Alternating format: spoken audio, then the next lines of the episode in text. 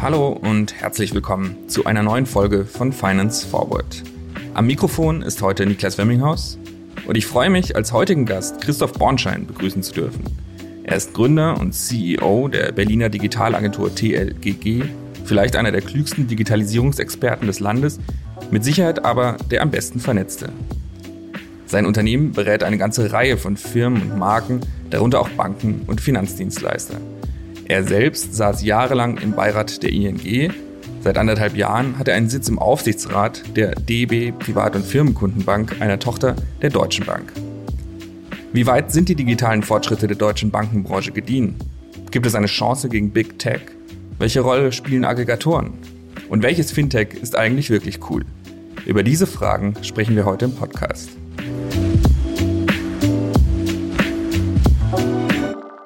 Christoph, du bist, glaube ich, kann man so sagen, ein digitaler Vordenker, gehörst zur digitalen Avantgarde, wenn man das so sagen kann. Ähm, in deinem persönlichen Alltag nutzt du da Fintech-Produkte, also es wie PayPal, zahlst du mit dem Handy, hast ein N26-Konto oder bist du so ein klassischer Typ, der Sparkassenkonto hat und einen Vorsparplan von Berater? Ich hab alles. Also so, ähm, es lachen immer alle, wenn ich, ähm, ich mache was ganz oft, nämlich das. Ähm, also ich habe jetzt gerade Kreditkarten rausgeholt und ich habe tatsächlich wirklich alles. Da ist jetzt gerade nicht die Tomorrow-Karte dabei, aber ich habe so Curve, und ähm, PayPal. Das könnt ihr nicht sehen, aber er hat alles. wirklich 25 Kreditkarten. Das sind äh, 16. Ich behalte sie nur im Überblick, dass ich keiner verliere, so im Flugzeug sitzen, durch, durchzählen. Okay, wie funktioniert das? Oder aber hast du nicht einen, wünschst du dir nicht eine App, wo alles zusammenläuft oder sowas? Mm, nö, also ja, wenn es die gäbe und die irgendwie cool ist, dann würde ich die auch benutzen. Aber also Curve ist ja so ein bisschen, kennst du? Mhm. Ähm, äh, die Idee zu sagen, es ist äh, Multikreditkartenaggregator, ist irgendwie nett. Aber also nö, ich finde, man, man muss sich das alles irgendwie antun, was man ähm, bewerten will und was man verstehen will. Also tue ich mir alles an. Okay, also du siehst ein neues Produkt und dann holst du dir das dann sofort. Ich das, ja. Also du kannst ja keine, du kannst ja nicht eine Haltung zu First-Order-Effects von so einem Produkt entwickeln und auch nicht zu Second-Order-Effects, wenn du nicht irgendwie einfach sagst, okay, wie ist dieses Curve? Mhm, verstehe ich. Und das mache ich also wirklich nicht nur mit Bankprodukten, sondern mit so allem, allem. Okay. Und welches dieser Produkte, welche schälen sich so raus, dass du die auch wirklich im Alltag benutzt und nicht einfach nur das, das, die 16. Karte Ähm, ich hatte zwischendurch gedacht, dass Curve das werden würde. Ähm, äh, und so ein bisschen waren die unterwegs dahin. Ähm, also für alle, die das nicht kennen, Curve ist ähm, ein Multikreditkartenaggregator, wo man über eine App entscheidet, also man hat eine Kreditkarte und kann über eine App entscheiden, welche Kreditkarte eigentlich bezahlt und kann es auch 14 Tage später noch äh, umbuchen. Das fühlte sich wie ein perfekter Use Case an. What die, happened? Ja, irgendwie ist es dann doch kein perfekter Use Case, weil dieser der, der gedachte Use Case von ich kann ähm, jederzeit irgendwie meine ähm, Meilenkreditkarten ausoptimieren und äh, Limits und so, der passiert in echt nicht so oft. So, dafür gebe ich dann am Ende zu wenig Geld aus. Ähm, äh, Nee, es ist tatsächlich, also das Fintech, was ich am häufigsten nutze, ist ähm, wahrscheinlich die äh, von DKB rausgebrachte und Miles More operierte Miles More Kreditkarte. Okay, cool. Immerhin. Was ähm, kein Fintech ist, naja. Aber es ist eine Direktbank. Ja, immer, immerhin das. Und äh, was ich tatsächlich auch wahnsinnig gerne nutze, und da bin ich äh, hart befangen und das ist auch ganz offen, ähm, ich finde Clark gut. Mhm. Ähm, also Insurtech ähm, finde ich auch irgendwie spannend. Okay. Und da hast du dann einfach deine Policen versammelt. Genau, ja. Und freust dich, wenn sie Ich freue mich, wenn ähm, Vorschläge kommen, wenn da steht, dass ich gut versichert bin ähm, äh, und bin immer erschreckt, was man so im Jahr an Versicherungen ausgibt und ähm, was so eine BU eigentlich kostet. Du beschäftigst dich auch beruflich, hast du angedeutet, seit, seit Jahren mit dem Thema Finanzen, mit, mit Bankenplayern, neuer Finanztechnologie, bist zum Beispiel seit langem im Beirat der, der ING. Wie, inzwischen nicht mehr. In, inzwischen nicht mehr? Also ich arbeite immer noch in anderer Konstellation mit denen. Wie, wie kam es dazu? Ähm, Roland Bockhut, der jetzt ja ähm, äh, Firmenkundenvorstand bei der, bei der Commerzbank ist, ähm, hatte vor, ich bis bestimmt fünf Jahre her oder sechs, ähm, das Gefühl, dass er im Aufsichtsrat, ähm, in dem die BaFin und die EZB dabei sind und Arbeitnehmer und Arbeitgeber, ähm, strategische Themen zu wenig diskutiert und nicht vorankommt, ähm, tatsächlich sich die Frage zu stellen, was sind denn die strategischen Themen? Ähm, und hatte mich auf einer süddeutsche Konferenz ähm, äh, irgendwie sprechen sehen und lud mich dann ein und fragte, ob ich da Lust drauf habe, ähm, damit reinzukommen. Und für mich war das tatsächlich das ist ja so ein, so ein als, als Berater hast du ja immer ein Problem von, von so Nähe auch mit dem in der Innenwelt deiner Beratungskunden. Mhm. Und das war so der Moment, wo ich irgendwie dachte, das so war es dann eben auch, du kannst jetzt diese Linie überschreiten und verstehst viel mehr, wie eine Bank funktioniert, wenn du da sehr viel näher dran sitzt. Ähm, und das hat sich tatsächlich bewahrheitet. Und es war noch eine richtige Entscheidung, wusste ich da aber noch nicht, ähm, weil es eben auch noch die ING war und man sich irgendwie angucken konnte, ähm, wie funktionieren denn die modernen Sachen im Banking ähm, und wie wird die Leberwurst gemacht. Was für eine Rolle hattest du da? Also hat man dir bestimmte Themen gegeben oder durftest du über alles gucken? Also ich hätte theoretisch über alles gucken dürfen, ähm, darf das auch tatsächlich bisweilen immer noch, ähm, habe mich immer im ganz Wesentlichen so mit, mit den Fragestellungen von so Organisationsentwicklung, Talent ähm, äh, und wie funktionieren eigentlich die weiteren Produkte, ähm, äh, die man eigentlich, also wa, was ist, was ist der, der ING-Way von, weiß nicht, ETF sparen, wie auch immer, ähm, in einer Welt von Niedrigzinsen. Also so relativ viel ein auf, auf der ganzen Seite von Produktinnovationen ähm, reingeguckt. Mhm. Du bist seit 2018 auch Aufsichtsrat bei der Deutschen Bank in der ja, DB Privat- ja. Firmenkundenbank AG. Ähm, und dann habe ich ein Interview gefunden, wo du mal gesagt hast, Aufsichtsräte brauchen den Markt- und Trendüberblick sowie ein tiefes Verständnis von Technologie. Haben das die anderen, die da mit am Tisch sitzen? das ist so, das, das wird jetzt schnell so ein, so ein, so ein Blame-Ding. Ähm, äh, weniger äh, ist vielleicht die fairste Antwort. Also es ist interessanterweise tatsächlich so, ähm, das habe ich aber auch erst verstanden, als ich das, erste Mal saß, war am 14. Dezember vorletzten Jahres. Ähm, es ist tatsächlich so, dass die BaFin ähm, sich wünschte, dass da mehr digitale Expertise reinkommt in diesen Aufsichtsrat und ich dann irgendwie derjenige war, der die Box tickte. Ähm, also du, du stellst schon fest, dass du da wirklich unfassbar tiefes ähm, Geschäftsmodell-Knowledge über Banken hast ähm, und 700 Seiten äh, Risikobericht ähm, äh, durchaus auch verstehend gelesen wird bei allen. Wenn es dann aber darum geht, ähm, mal darüber zu diskutieren, wie dann eigentlich die Postbank ist ja auch dabei, mhm. ähm, auf Interhyp positioniert ist ähm, und wie man irgendwie Plattformen besser spielt und so, sind das manchmal Diskussionen, an denen nicht mehr alle teilnehmen. Ich formuliere es sehr vorsichtig. Also es ist, es ist schon, ist schon wirklich erstaunlich und es war nach dem, nach dem Learning mit der ING ähm, tatsächlich irgendwie eine interessante Klippe, so festzustellen, wie viel Bank das ist und wie wenig Tech ähm, in einer Zeit, in der du schon lange ja angenommen hast, dass es irgendwie elementarer Bestandteil eines Bankgeschäftsmodells ist, über die Tech-Themen nachzudenken, wenn nicht das sogar umgedreht zu haben und irgendwie mehr Tech zu sein und weniger Bank. Und das ist einfach 95 Prozent Bank, 98% Ja, also sind, sind wirklich, und, und ich habe da auch unfassbaren Respekt vor, das sind wirklich alles Banker, die sich mit Themen in der Tiefe auskennen, wo ich ganz sicher bin, dass ich da, also egal wie viel Zeit ich investiere, ich werde da nie rankommen. So und es ist auch gut, dass ich nicht dafür da bin. Ähm, aber, aber du bist halt schnell, wenn, wenn, wenn so das Panel kippt und man so Tech diskutiert, merkst du halt schnell, da sind die in außerhalb ihrer Komfortzone.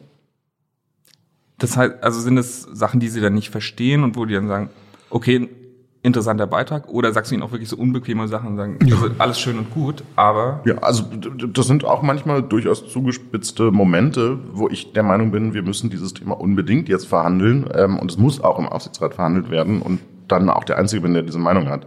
Also was halt relativ interessant ist, und das wahrscheinlich eine Eigentümlichkeit der Bankenindustrie ist, die Sozialisierung ist halt sehr bankbezogen. Also du hast relativ wenig Quereinsteiger in der Bankindustrie, gerade auf der Ebene, wo du nun ja BaFin reguliert bist und irgendwie Key Risk Taker und so. Ähm, und dadurch kennen die auch tatsächlich nicht viel, weil sie nicht viel im Alltag erleben.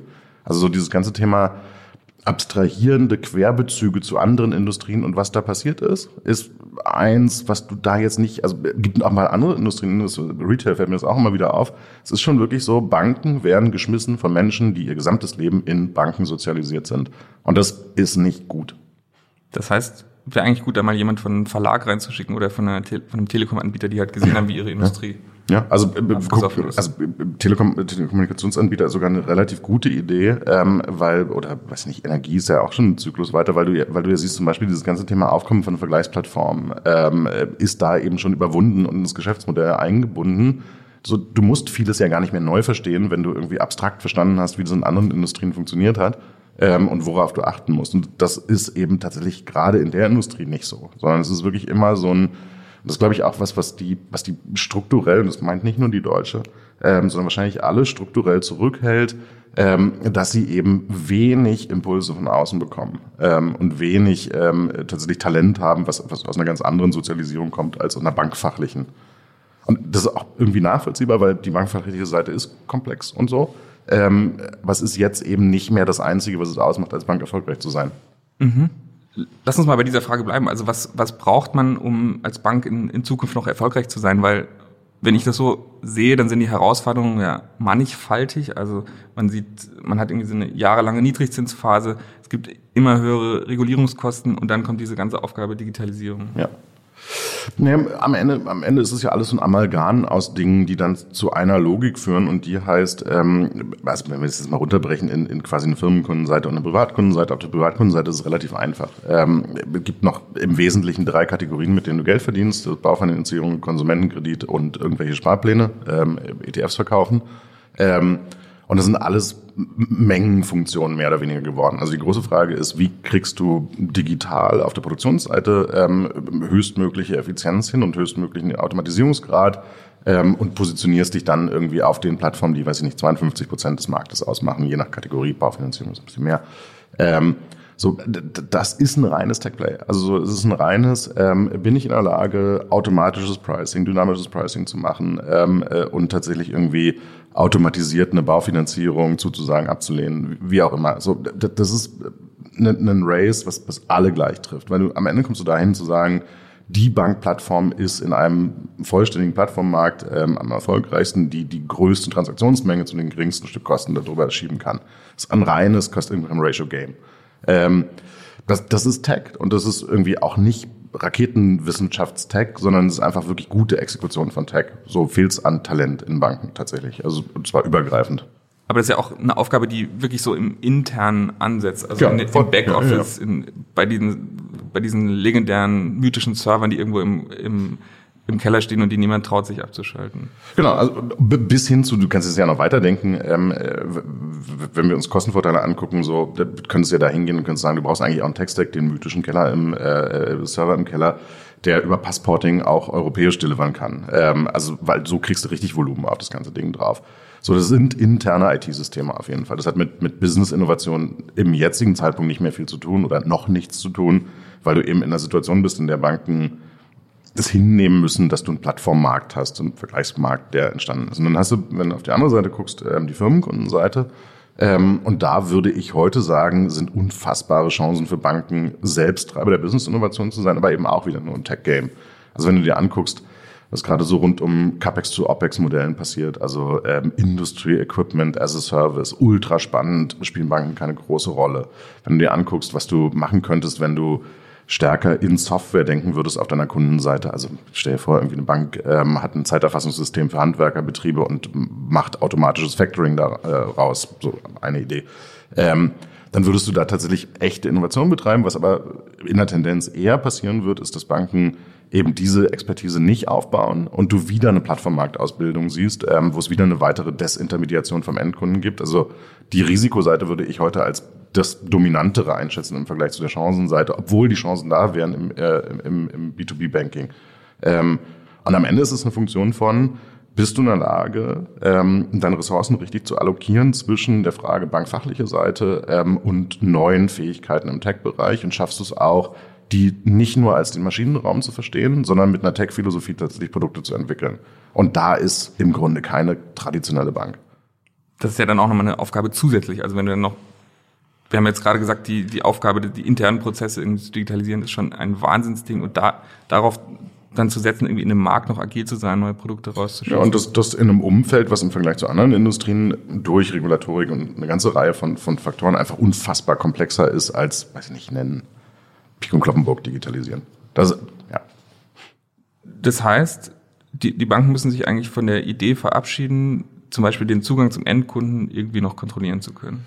Hm, ich, ich glaube, im, im, im B2C-Geschäft ist im Prinzip sind die Messen gesungen. Also wenn, wenn du dir anguckst, so, so globaler Indikator, was hast du für eine Konsolidierung von ähm, äh, Preisvergleichsplattformen, wie viel ähm, Private Equity Geld ist da gerade drin, ähm, wo steht sowas wie Money Supermarket, wo sich ja alle irgendwie nachorientieren, dann, dann muss man in der Tendenz sagen, ähm, das ist ein Rennen, was die Reports, die Check24 und die Interhyps machen werden, plus ein paar Plattformen, die wir vielleicht noch nicht kennen. Ähm, also ich glaube, im B2C-Bereich ist nicht mehr viel zu gewinnen. Ich glaube, die eigentliche Kante von Innovationen, wo du, wo du wirklich tatsächlich deine Rolle noch verändern könntest, ähm, und nicht den Endkundenkontakt verlieren könntest, ist tatsächlich Firmenkundenbereich. Ähm, aber auch das ist ein super schmales Window of Opportunity, was du eben auch noch nutzen und treffen musst. Okay. Wie lange ist dieses Fenster noch auf? Ja, also du, du siehst ja schon, wenn du dir so, weiß nicht, ähm, äh, FinCompare und ähm, äh, Microloaning von irgendwelchen Anbietern anguckst, du siehst ja, es ist ja nicht keine Innovation in dem Bereich. Also so, ich, ich glaube, wenn du dieses Jahr nicht irgendwie was tust und irgendwie das versuchst zu lösen, wo du ja immer zwei Sachen löst. Du löst ja immer die eigentliche Innovation und deine Struktur darunter, die die hervorbringt. Dann kannst du es im Grunde, musst es nicht mehr machen. Der deutsche Bankchef Seming hatte, glaube ich, letztes oder vorletztes Jahr mal dieses Wort geprägt, dass er Angst hat, oder wir dürfen, hat er gesagt, nicht zu Zulieferern degradiert werden. Ja, das ist das aber schon längst passiert. Auf der, auf der 2C-Seite ist, ist das ideal. Also so, so wie gesagt, je Produktkategorie unterschiedlich, aber wenn, wenn du dir den Baufinanzierungsmarkt anguckst, dann ist das das Finanzwasserwerk. Ähm, äh, weil du tatsächlich, also so die Endkundenbeziehung besitzt eine Bank heute nicht mehr ähm, oder nur noch in Teilen ähm, und bei Menschen, die irgendwie die Informationsintransparenz-Arbitrage ähm, des Abschließens einer physischen Baufinanzierung ähm, in Kauf nehmen. Okay. Es gab doch mal die Theorie, dass an dieser Schnittstelle zum Endkunden, du hast jetzt vor allem die Vergleichsportale als wichtigen Player genannt, dass da eigentlich die Big Techs reingehen werden, weil sie so wahnsinnig viele Kunden an Glaubst du auch dran? Naja, also ja, ist halt im Moment noch kein deutsches Thema, aber wenn du dir so, so Goldmans und Apples Apple Card anguckst, ähm, wo ich unsere Kollegen in New York gezwungen habe, die zu benutzen, damit wir, also ich kann es nicht, dann zwinge ich andere, ähm, dann, dann siehst du natürlich irgendwie überall so ein Play, was in die Richtung geht. So, du siehst nicht, dass das passiert ist, ähm, aber du, du spürst ja schon irgendwie, dass die Diskussionen von, von eben Checkout-Loans ähm, auf Amazon, ähm, Apple Card und ähnlichen ähm, in eine Richtung gehen. Und die Durchsetzungsmacht ist halt erstaunlich. Also äh, ja, wenn die tatsächlich irgendwann mal Deutschland als Eroberungsmarkt betrachten würden, was sie gerade nicht in aller Konsequenz tun, ist das noch mal eine weitere Gefahr. Dreht aber nur an einem Rad, was sich eh bewegt. Also du, du kommst gar nicht zu einem, es gibt irgendwie einen neuen Angriffsvektor, das klingt so militärisch, ähm, sondern du kommst nur dahin, die, die Beschleunigung dessen, was du in der, in der Tendenz eh erlebst, geht, nimmt weiter zu. Deswegen glaube ich tatsächlich, so, so wenn, wenn du das mal so, weiß nicht, fünf Jahre weiter denkst, ähm, wirst du auf der Endkundenseite eine massive Konsolidierung von Bankenmarken sehen, ähm, weil diese Funktion von Cost-Income-Ratio, also deine Produktionskosten pro Produkt und die Menge an Produkten, die du da drüber jagen kannst über so eine Produktionsstraße, der eine dominante Faktor wird. Und das ist ein, das ist ein reines Commodity-Denken. Da ist nichts mehr mit Differenzierung.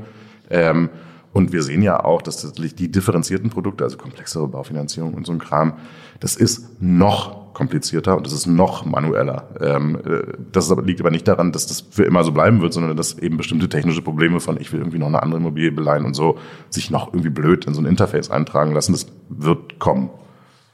Okay, und heißt für den deutschen Bankenmarkt knallharte Konsolidierung.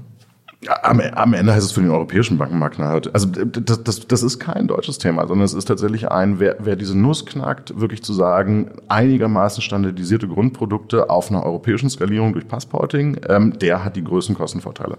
Kannst du da Namen nennen, wer irgendwie gut aufgestellt ist?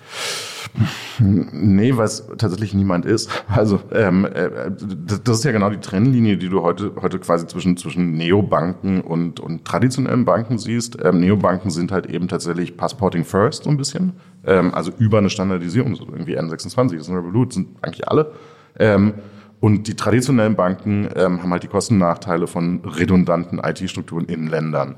Und es gibt ja eh nur wenige wirklich europäische Banken. Also außer Santander, ING und BNP sind da eben nicht so viele europäische Retailbanken. So, die müssen sich diese Frage stellen, wie sie diesen Kostennachteil ähm, gegen Big Techs irgendwann mal und Neobanken kurzfristig ähm, abbauen können.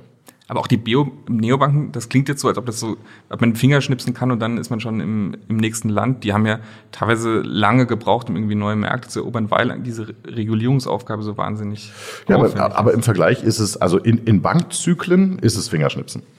Okay, aber in Startup-Zyklen ist es schon nee. Es, es, es, bleibt ein nicht unkomplexer Markt und hochregulierter Markt. Ähm, so, aber tatsächlich verglichen mit, wie bewegt sich eine, eine Incumbent-Bank, ähm, ist es Lichtgeschwindigkeit. Ich finde es sehr spannend, dass du als ähm, sehr zukunftsträchtigen und wichtigen Player diese Vergleichsportale ähm, rausgegriffen hast, wo wir in Deutschland gar nicht so schlecht aufgestellt sind mit, mit eigenen. ähm, Playern, wie, wie werden die sich weiterentwickeln, tiefer in die Wertschöpfung reingehen? Hm, es gibt so ein paar Szenarien. Also äh, erstmal, wo, wo stehen die gerade? Weil für die gibt es ja auch ein strukturelles Problem, ähm, nämlich massive Abhängigkeit von den Big Techs wieder. Ähm, also so, so Check24 kann schon durchaus in das Trivago-Schicksal laufen. Ähm, so das ist wieder dieser Kostbezug. Trivago, nur um das so ein bisschen in Kontext zu setzen, eben ähnlich hohe Abhängigkeit von Google und irgendwann hat Google tatsächlich ähm, ein paar Umstellungen ähm, äh, vorgenommen, sodass Trivago eben nicht mehr so attraktiv äh, an Kunden auf Google kam.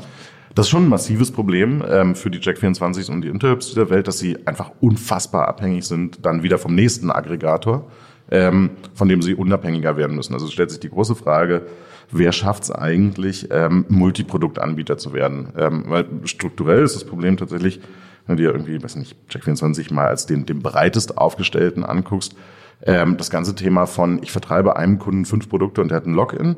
Es funktioniert weniger gut, als es funktionieren müsste, um die Unabhängigkeit von immer wieder rollierenden Werbeausgaben ähm, äh, tatsächlich herzustellen. Das muss irgendwie jemand lösen, nämlich wirklich zu sagen, ich bin irgendwie die, ich benutze ein ganz doofes Wort, Allfinanzplattform für jemanden. Ähm, Check24s Weg zu sagen, ähm, eine Banklizenz ähm, ist kein schlechter Weg.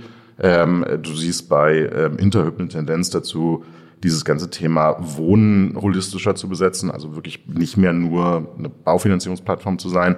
Ähm, ich glaube, deren, deren großes Problem wird, wird tatsächlich sein, und die große Frage wird tatsächlich sein, wie kommt von oben, also wenn man das jetzt als Schichtmodell verstehen würde, eben tatsächlich der Big Tech rein und wie viel Platz werden sie haben? Ähm, also wie groß sind sie geworden, bis wir eine Google-Baufinanzierungsstrategie sehen? Ich äh, improvisiert das. Mhm. Ähm, oder bis Google einfach entscheidet, okay, dieser Markt ist so interessant, wir ändern mal ein bisschen was ähm, und machen den Kundenzugang von Check24 teurer. Was auch eine Funktion ist, die, die ja passieren kann. Wieso haben sich Big Techs eigentlich hier noch nicht so dafür engagiert? Auch, auch in, in den USA ist ja das Thema Finanzen noch nicht seit fünf Jahren auf der. Es gibt eine ganz einfache Antwort. Ähm, und die hast du gerade in einer Frage selber gegeben. Hochregulierter Markt. So, wenn, wenn ich mir prinzipiell alle Märkte ähm, aussuchen kann und mir entscheiden kann, will ich Reisen machen oder will ich Banking machen, ich würde auf jeden Fall Reisen machen, ähm, weil ich eben die Zusatzkomplexität nicht bezahlen muss, dass ich einen stark regulierten Markt habe. Und irgendwann ist Reisen aber so abgegrast, dass ich dann doch wieder auf Ja, also ich, ich, glaube, dass wir, dass, dass wir zwei, zwei Innovationsfelder sehen werden, in den Big Techs massiv reingehen werden, ähm, kurzfristig, weil sie einfach attraktiv sind auf der einen Seite und, und jetzt lange geschützt waren durch Regulierung auf der anderen Seite. Banking ähm, äh, und B2B-Banking wird, wird tatsächlich ein interessantes Innovationsfeld und Gesundheit. Ähm, also das sind die beiden bisher durch sehr hohe regulative Barrieren ähm, geschützten Märkte, die dann irgendwann mal auch Eroberungsfeld werden. Lass uns mal ein bisschen in den Fintech-Markt eintauchen. Du hast selber die Neobanken, Challenger-Banken angesprochen. Wir sehen da im Moment auch einen ganz interessanten Trend, die Leistung, die die bieten. Also auf der Produktseite gleicht es sich ja im Moment eigentlich sehr, sehr stark an. Die Differenzierung läuft dann am Ende so ein bisschen über die Marke. Wie, wie, wie schafft man da eine Marke als, als Fintech, der Leute vertrauen, die und die trotzdem cool ist? Also irgendwie sehr allgemeine Frage, aber ich, du dürftest eine Antwort haben. Ja, ich, habe eine Perspektive darauf und die, die ist gar nicht mal so positiv. Ähm, du, du hast ja, wenn du, wenn du so, so Endkunden Startup baust und das gilt gar nicht nur für Banken, immer so zwei Optionen. Ähm, du kannst irgendwie einen, einen stark kundenakquisitionsgetriebenen Weg und einen stark brandinggetriebenen Weg nehmen ähm, oder gehst dann irgendwann über von dem einen zum anderen. Im Moment ist, ist der Markt noch relativ jung ähm, äh, und die gewinnen noch relativ günstig Kunden. So, es gibt es ist am Ende eine, eine, es ist ein Geburtspreismarkt, das hat ein Ende der Funktion. So, irgendwann wird es Differenzierung brauchen in dem Markt, da sind wir noch nicht. Ähm, was ich interessant finde, ist, dass du tatsächlich so diese, diese, diese kontextuelle Differenzierung inzwischen anfängst zu sehen. Also wenn du dir irgendwie sowas anguckst wie Insha ähm, äh, oder Tomorrow, ähm, dann, dann spürst du tatsächlich, dass da was im Markt ist, was über so eine Nutzungsdifferenzierung kommt. Also wirklich zu sagen, ähm, wir definieren die Nische einfach anders und sind spitzer und spezifischer in der Nische ähm, und dadurch werden wir ähm, attraktiver wachsen, was, was so ein bisschen die Kombination zwischen einem reinen Kundenakquisitionsspiel und einem Branding ist. Und das ist wahrscheinlich das, das Segment des Marktes, was ich mir gerade am liebsten angucke, ähm, weil es tatsächlich näher an den User rangeht. So N26 ist im Kern, wenn man das ganz nüchtern beschreibt, ja nicht besonders userfreundlich oder spezifisch, ähm, sondern der, Hack von N26 ist eine graduelle Überlegenheit im mobilen Experience. Ähm, so und und die ist auch überbewertet, wenn man ganz ehrlich ist. Also so N26 ist kein Silver Bullet Produkt, ähm, sondern es ist ein gutes mobiles Experience, was irgendwie zu einem Zeitpunkt, ähm, wo die Bankindustrie schlief, ähm, das verbesserte, was du immer schon an Bankenscheiße gefunden hast in dem mobilen Interface. So, also die die die die die unglaubliche Überlegenheit ist es nicht. Ähm, es ist wiederholbar, auch für eine traditionelle Bank das Interface von N26 hinzubekommen. Aber die Coolness, die die ausstrahlen, ich finde die nicht so cool. Wirklich nicht. Also das ist so, ich benutze N26 seit so Tag zwei, als die anfingen, irgendwie Mastercards ähm, äh, zu verschicken. Ich habe noch so eine ganz schrammelige alte.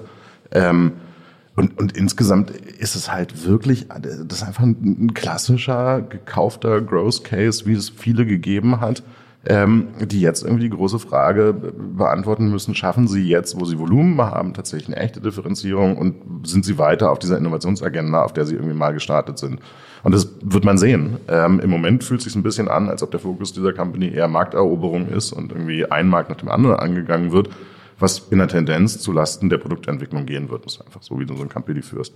Deswegen finde ich so, also Incha ziemlich interessant, Tomorrow ziemlich interessant, ähm, äh, und die Wette, die Finlieb gegangen ist, da drunter Solaris zu hängen, um, um tatsächlich diese Multinischen möglich zu machen, wird immer, immer klarer und spannender. Ähm, weil tatsächlich, glaube ich, Differenzierung eben über Use Case kommen wird. Also es wird irgendwie so den nachhaltigen Bankkunden, den Familienbankkunden, die ich will ein Konto mit einer Karte für meine Kinder Bank geben. Ähm, also N-Banken, ähm, die, die in ihrer jeweiligen Zielgruppe extrem viel besser performen, weil sie extrem viel näher an dem Use Case dran sind. Und das, das ist für mich gerade so der Trend, auf den ich sehr gucke.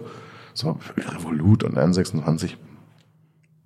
Diese Frage des Vertrauens und Seriosität, die die, die alten Banken ja noch so ausstrahlen und bei denen die Jungen ja tatsächlich auch Probleme haben, weil es immer wieder zu diesen Kundenfuck-Ups kommt, wird sie sich einfach lösen, also am Ende nicht mehr ein Differenziator sein, oder? Ich, ich glaube, es ist ja nur, also ich glaube, diese, diese Art von Diskussion führen Banker mit Bankern. Ähm, also so diese Vertrauensdiskussion. Ich glaube, das war noch nie eine, also jedenfalls so mal fünf Jahre zurück, noch nie eine echte ähm, Kundendiskussion, wenn du so hat es ja schon immer gegeben, so, so Panels angeguckt hast, also amerikanische Panels, wo dann die Bank of America gegen Apple gebenchmarkt wurde. So Menschen sagen das nicht. Also so Banker sagen das. Ähm, Menschen sagen nicht, ich vertraue meiner Sparkasse sehr viel mehr als einem anderen. Sie sagen das nicht, aber sie fühlen es vielleicht. Also wenn ich dann als Selbstständiger an mein N26-Konto nicht rankomme, obwohl da irgendwie 80.000 Euro abgeflossen sind, dann... Ja, aber ganz ehrlich, so äh, die, die, die, die PSD2-Fototan-Umstellung von manchen Banken hat dasselbe Ergebnis gezeigt. Also es ist ja, also es ist ja nicht so, ähm, dass ich im Produkt-Experience zwei perfekte Welten, bei dem der eine immer mal wieder abfuckt und der andere immer gut ist, ähm, habe. Also so, ja, ich, ich wir haben irgendwie in John Ventures, wir haben auch so ein Pleo-Konto, so, finde ich das immer geil? Nein, finde ich nicht immer geil. Aber ist ein Postbank oder ein Volksbank Firmenkundenkonto immer eine geile Experience? Nein. Mhm, okay. Guter Punkt. Ich würde trotzdem nochmal zu dem Thema Marke zurückkommen und auch auf eine, eine Case Study auf ihrer, auf eurer Webseite präsentiert mit der DK Bank. Da geht es irgendwie darum, junge Kunden zum Anlegen zu, über, zu überreden. Was sieht wie eine sehr coole Kampagne Hast du überreden aus. gesagt? Ihnen zu sagen, dass es ein sinnvoller Schritt ist. So, die Kampagne sieht super cool aus, ähm, flippig, modern. Da fragt man sich aber, die Kunden, die darüber zur DK kommen, die müssen dann, dann zum Beispiel ein Konto eröffnen oder mit einem Berater reden. Bei der folgenden Experience, die sie dann haben, da sterben die doch. Also wie viel bringt es, wenn man sozusagen an den Anfang so eine coole Kampagne hat? Ja gut, das, also Punkt nämlich, ähm, hast du recht. Ähm, also das, das, das, sagen wir mal, N26 für investieren, ähm, äh, darauf warten wir noch. Ähm, so, obwohl die DK mit Bivesto tatsächlich ein ganz gutes Produkt hat. Ähm, am Ende glaube ich, dass zwei Sachen in diesem Anlagebereich passieren. Das sind eine größere Antwort als die auf die DK. Wir haben eine Markterschöpfung von Anlageprodukten, die ist im Prinzip nicht existent in Deutschland. Also so, äh, wenn du dir anguckst, privat gehaltene Aktien ähm, oder ETFs, so wir legen unser Geld falsch an. Deswegen hast du auf der einen Seite eine Situation, wo du erstmal eine Grundgesamtheit triffst, die du richtig damit erreichst. Und ich glaube, erst wenn du es schaffst, tatsächlich da Volumen drauf zu kriegen, kriegst du auch einen Druck nach innen erzeugt, zu sagen, ist denn das der richtige Weg? Also du hast ja, du hast ja quasi so einen Selection Bias gerade im Markt. So wenig Menschen sind in was auch immer, ähm, äh, aktienbasierten Anlageprodukten, Fonds und so weiter, ähm, dass, dass der Resonanzraum, in dem das positioniert ist, eben tatsächlich sich mit der Zielgruppe deckt. Ähm, würdest du eine andere Zielgruppe sehen, wäre der Innovationsdruck auf Banken auch höher. Ähm, siehst du aber nicht. Also es ist tatsächlich, das ist auch ein bisschen ein frustrativer Moment für mich, weil ich immer dachte, so, das kann doch nicht sein, ähm, dass, dass, dass diese ganzen großen Fondshäuser ähm, das tatsächlich so machen können und dass da kein Innovationsdruck passiert. Aber es ist so. Also es ist wirklich so, die Menschen, mit denen die heute Geld verdienen, die finden das ein absolut zufriedenstellendes Experience. Also muss es irgendwie neue Menschen geben, ähm, die Anbieterdruck ausüben ähm, und einen Markt kreieren, in dem du andere Produkte bauen kannst. Ist auch, habe ich auf allen möglichen Plattformen, also Bankmarken, schon, schon, schon irgendwie lange diskutiert. So dieses ganze Thema, wir müssen mehr in ETF gehen, wir müssen unser Vermögen anders anlegen, ist total rational, kannst du das immer mit einem Ja beantworten. Wenn du dir die Mengengerüste anguckst, dann sehen das Menschen da draußen irgendwie anders. Und deswegen musst du aus meiner Sicht in der Kommunikation von sowas vor allen Dingen die Zugangsbarriere dazu reduzieren. Das ist eben, du nennst es, glaube ich, flippig. Ähm, und dann kannst du irgendwie eine Situation erzeugen, in der auch Druck entsteht, in den Produkten anders zu agieren. Macht ja auch keinen Mut, dass diese Robotweise boomen doch, also das ist leider also so ein bisschen traurig. Ja und nein, weil du auf der, auf der einen Seite siehst du natürlich, dass die, dass die einen Use Case enforcen. Oh Gott, oh Gott. Ähm, also mit Scalable, lassen es irgendwie einnehmen, ähm, entsteht natürlich irgendwie eine Sichtbarkeit und eine Breite im Markt für dieses Format, was, was insgesamt den gesamten Markt unter Druck setzt, das zu tun. So, das finde ich super. Ähm, was so ein bisschen schwierig ist, ist halt tatsächlich, da hast du wieder so ein Interface-Problem. Ähm, was, was werden traditionelle Banken in dem ganzen ähm, Thema machen? Ähm, wer wird mal das Anlage-Interface besitzen? Ähm, und auch da hast du ja gerade eher wieder nicht das Gefühl, du hast das Gefühl, so, so Goldman hat ein paar echt extrem gute Investments in dem Bereich, aber du siehst nicht so viel Innovation aus den klassischen Wealth Management Häusern, ähm, was total schade ist, weil es auch, also so, wie ich vorhin den äh, Firmenkundenmarkt so abgefeiert habe, so Affluent und Wealth, ähm, ist genauso so ein Feld, wo ich innovieren würde, und zwar viel weniger als in Baufinanzierung. Mhm, okay. Gibt es andere Felder in der... Viel mehr, Entschuldigung. Gibt es andere Felder in der Fintech-Szene, über die wir jetzt noch nicht gesprochen haben, die, die, die dich beeindrucken, wo du findest, das ist cool, was da abgeht? Mm, insgesamt, glaube ich, sprechen wir alle irgendwie immer zu wenig über diese ganzen B2B-Software-Plays. Ähm, das ist schon extrem spannend. Also so, so ich finde irgendwie sowas wie, also ist jetzt nicht Bank, aber sowas wie, wie Element Insurance total spannend. Ich finde, ähm, da hat Finlieb einfach ein unfassbar gutes Portfolio. Also auch Elinva ist irgendwie total interessant. Ähm, ich finde, dass in Europa relativ wenig passiert in RegTech. Ähm, äh, also so diese ganze Frage von wenn wir schon finden, dass wir den Regulierungsaufwand auf Banken extrem erhöhen sollten, wollen wir es denn nicht dann auch mal automatisieren und irgendwie ähm, darauf Technologie entwickeln? Ich glaube, da könnte noch viel mehr passieren. Das siehst du gerade in den USA dramatisch mehr, so mit so Companies wie Digital Asset und so. Ähm, das, das finde ich den interessantesten Teil, gerade nicht die 2C-Sachen, sondern so eher diese Infrastrukturthemen. Ähm, äh, so, da geht auch, glaube ich, noch viel mehr. Okay. Noch, habe ich deine Frage über beantwortet? Wie war sie noch gleich? Welches Fintech-Thema sonst interessant ist? Ja, du, hast auf, du gehst auf RegTech und Infrastruktur. Infrastruktur, gutes Stichwort. Ich wollte noch einmal über, über Blockchain reden. Ja. Auch ein äh, wichtiges Thema äh, im Fintech-Bereich. Ähm, über overhyped oder tatsächlich ähm, mutmachend? Ich, das, das wird Leserbriefe geben, wenn ich das sage, wie ich das sehe. Ich im, im 2C-Kontext komplett overhyped. Also so, so ähm, äh, tokenized Geldautomaten, habe ich gerade im Deck gesehen. Nein. Also so, nein. Ähm, Distributed Ledger in, in, in, in, im Infrastrukturbereich, also gerade Rectech und so, total super. Aber äh, also ich keine 2C-Cases, wirklich nicht. Okay. Gibt trotzdem Investoren, die da ja, Geld reinstecken. Oh, ja, und Dürfen ich, also, ausprobieren, du. Ich habe ja nicht die, nein, die, jeder darf mal, was er will. Das ist ja auch nicht, ich habe nicht die allein selig machende ähm, Wahrheit und vielleicht wird mir das irgendwann jemand vorspielen und wird sagen, du Trottel. Ähm, kann schon sein, ich glaube nicht dran. Also ich glaube nicht, dass es ein Endkundenthema werden wird oder bleiben wird. Das war es ja eine Zeit lang mal. Ist dann als Technologiethema auch irgendwie zu hoch gespielt? Also wird ja so als eines der Durchbruchthemen irgendwie. Nein, ist ultra spannend. Also, so, also wir haben, wir haben uns so viel Zeug angeguckt, ähm, gerade wenn du so, so äh, Transaktionssteuern an Börsen wie irgendwie Singapur und Hongkong anguckst und wie die auf, auf Ledger-Technologie das Ganze setzen, ultra interessant. So, da geht noch viel, viel, viel, viel mehr. Ähm, da ist es, finde ich, nicht overhyped. Ich finde es eben overhyped in dieser ganzen Digital Currency Diskussion. So, das ist so so ein am Ende ist es wie bei anderen Internetwellen so, ja, es wird ein Spotify des ähm, Blockchain B2C-Applikationen geben, aber wir gucken gerade nur Napster an. Okay.